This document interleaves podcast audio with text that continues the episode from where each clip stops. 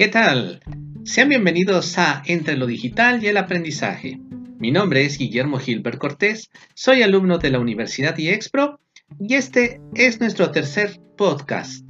El día de hoy vamos a hablar de un PDF titulado El enfoque intencional en las ciencias sociales, una mirada estructuralista de las teorías científicas intencionales, del autor Juan Manuel Jaramillo Uribe, de la Facultad de Humanidades de la Universidad del Valle de Cali, Colombia.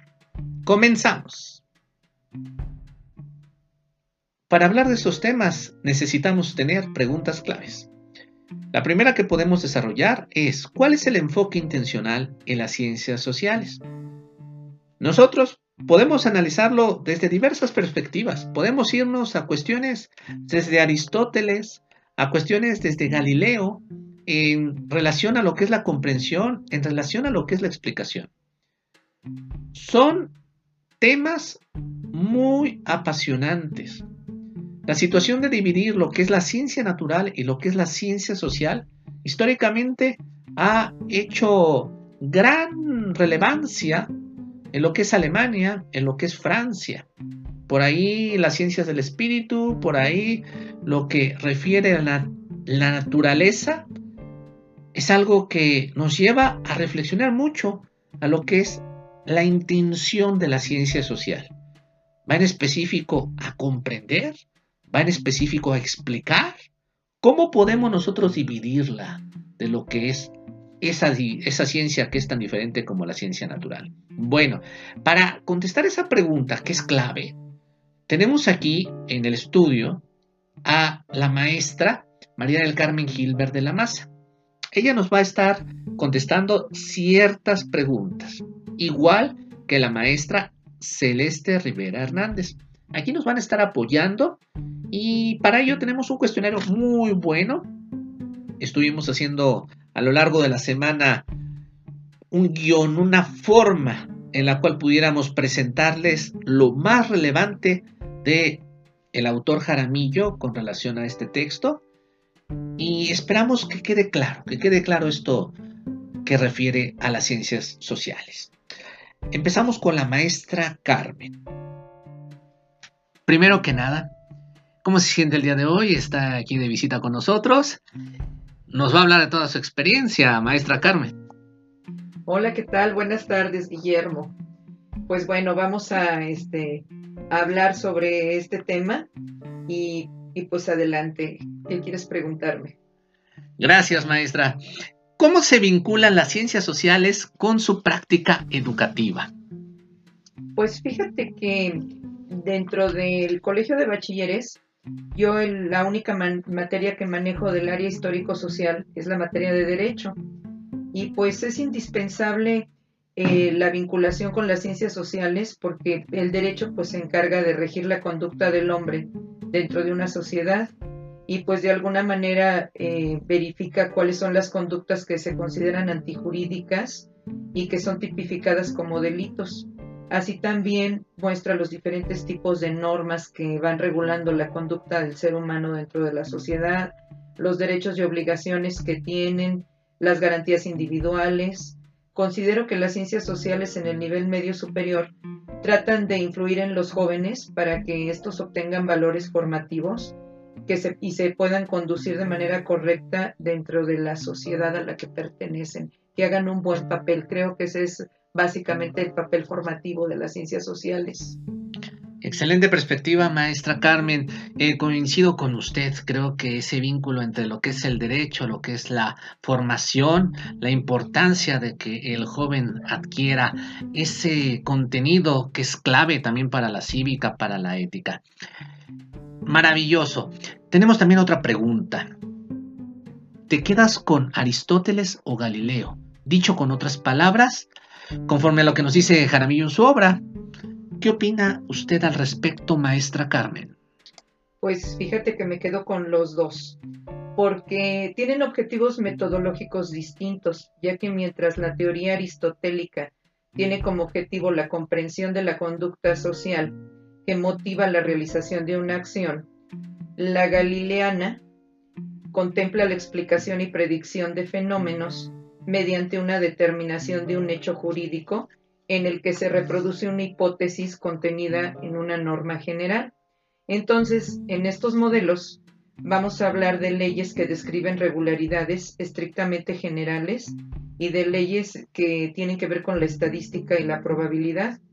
Entonces, eh, como yo imparto la asignatura de derecho, considero que ambas se complementan, ya que la aristotélica puedo conocer mediante el uso de la aristotélica, yo me puedo dar cuenta, puedo conocer los motivos que motivan una acción en el individuo, pero con la galileana puedo determinar cuáles pueden ser las posibles consecuencias jurídicas de la acción que realiza un individuo.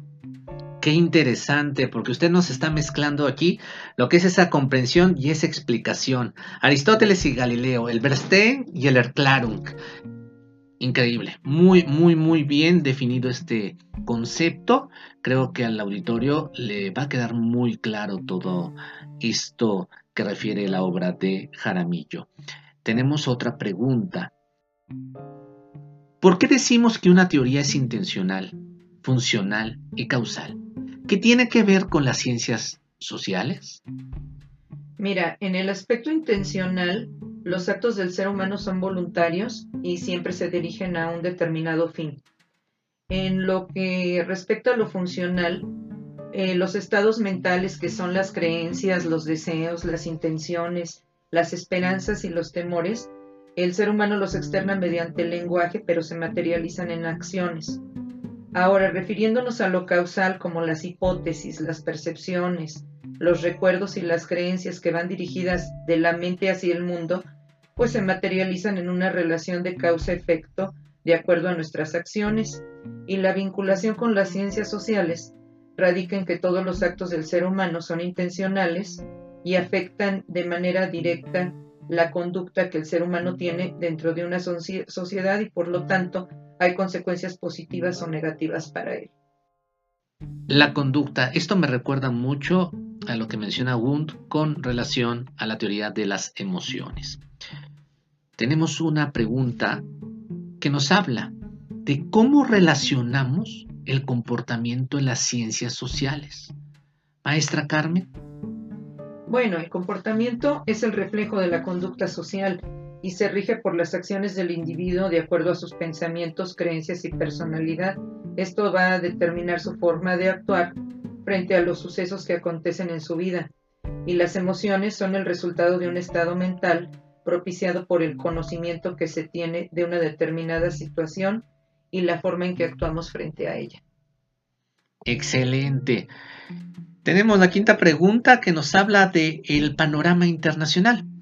Existen probabilidades de un conflicto bélico. Hoy en día tenemos la situación de Ucrania y de Rusia. ¿La teoría de las propensiones puede clarificar algo al respecto? Sí, no. ¿Cómo? ¿Usted qué piensa? Bueno, mira, yo considero que para analizar la probabilidad de un conflicto bélico, tomando como base la teoría de las propensiones, primero debemos analizar tres tipos de probabilidad, la lógica, la subjetiva y la objetiva. Con respecto a la lógica, se tienen que identificar cuáles serían las posibles causas de un posible conflicto bélico, para ver si existen posibilidades, por ejemplo, de negociación entre las partes y evitar una confrontación. Ahora, en el aspecto subjetivo se manifiesta mediante el, grado de creencia o confianza eh, para tratar de resolver la situación primero de una forma pacífica. Y por el lado objetivo, pues hay que analizar el índice de frecuencia relativa de que puede ocurrir una guerra que según la teoría de las propensiones, pues es muy probable que pueda llegar a presentarse en el caso de que las partes no se pongan de acuerdo. Realizamos estas preguntas por todas las dudas que se pueden generar con el texto y también para vincularlo con lo que es la actualidad, o sea, todo lo que estamos viviendo hoy en día. Hay muchas preocupaciones, hay situaciones de conflictos bélicos, etc. Entonces, más valía dejarlo en claro. Le agradecemos mucho, maestra Carmen, el haber comentado, el habernos platicado, el habernos ilustrado con todo su conocimiento. No, pues muchas gracias a ti, Guillermo por invitarme a esta entrevista. Entonces, este, pues adelante. Te agradezco mucho. Y es así como cerramos la participación de la maestra Carmen, esperando que regrese en otra ocasión. Aquí tenemos a la maestra Celeste Rivera Hernández, la cual también nos va a ilustrar, nos va a iluminar con estos conocimientos y va a analizar desde su óptica lo que nos dice Jaramillo. ¿Cómo se vinculan las ciencias sociales con tu práctica educativa? Primero que nada, al estar relacionada con la escuela preparatoria, imparto una materia que precisamente se llama Introducción a las Ciencias Sociales, la cual explica la relación de disciplinas claves como la historia, la economía, el derecho, la política y entre otras más, por lo que mi práctica educativa está muy unida a las ciencias sociales. Nivel preparatoria. Excelente, maestra Celeste. ¿Por qué nos referimos a una teoría de la conciencia? Para el autor Sirle, la intención es algo biológico, que tenemos los seres humanos y también los animales. Todas las necesidades que podemos encontrar y que plasma, por ejemplo, Abraham Maslow para decirle, son causadas por procesos cerebrales. Es prácticamente imposible definir una explicación de la conciencia. Esto podría llevarnos incluso a pensar en lo que es el alma. Parece que nos estamos poniendo existencialistas. Ya me hizo reflexionar, maestra, con relación a, a René Descartes, en el pienso, lo existo. Nuestra tercera pregunta nos dice, ¿qué opinas de la teoría de la elección racional? Bueno, esto tiene un vínculo con la economía muy grande. La relacionamos con creencias, razones, causas. Yo puedo hablar sobre las causas económicas que llevaron a México a endeudarse con su vecino del norte. Es llamativo unir lo que son esas temáticas económicas con las históricas. Realmente las ciencias sociales son trascendentales, maestra. ¿Qué explica Wundt con relación a la teoría de las emociones? Podemos decir que las sensaciones entre sí, como el placer o displacer, el disgusto, excitación, inhibición o tranquilización, la tensión y relajación, son el efecto de estados mentales que sí son intencionales. Si bien, como dice Jaramillo, en el caso de una persona que pierde el tren y se disgusta, todo eso son estados mentales. Esta reflexión resulta importante al momento de explicar o predecir la conducta de los individuos, apelando a estados mentales como las creencias, los deseos, las preferencias, los conocimientos, que estados intencionales. Los deseos, las creencias, las ideologías, qué bárbaro, todo eso va marcando al ser humano. Y fíjese que para nuestro auditorio hay varias situaciones que, que no quedan del todo claras. Por ahí Jaramillo refiere al Homo economicus y al Homo sociologicus. ¿Qué nos puedes decir al respecto? Podemos decir que forman parte de una teoría abstracta, con el mundo real y las elecciones que hacemos a diario. Es una combinación, según Hollis, pues lo económico refiere a un individuo muy mecánico, mientras que lo social no concede del todo el triunfo de la comprensión, porque siempre puede venir una explicación. Con relación a la teoría de Galileo, eh, coincidimos plenamente con usted, maestra Celeste. Le agradecemos mucho que nos haya aportado sus conocimientos. Realmente es un honor que haya estado con nosotros. Muchas gracias, maestra. A ti, Guillermo, por invitarme a tu programa. Agradecemos a nuestras invitadas que nos engalanaron con su presencia en el estudio que nos proporcionaron conocimientos y nos ayudaron a comprender más el texto de Jaramillo. Esta información forma parte del Seminario de Constructos y Desarrollo Teórico de la Universidad IEXPRO. Su servidor Guillermo Gilbert les da las gracias. Sigan al pendiente de esta serie de episodios de lo digital y el aprendizaje. Hasta la próxima.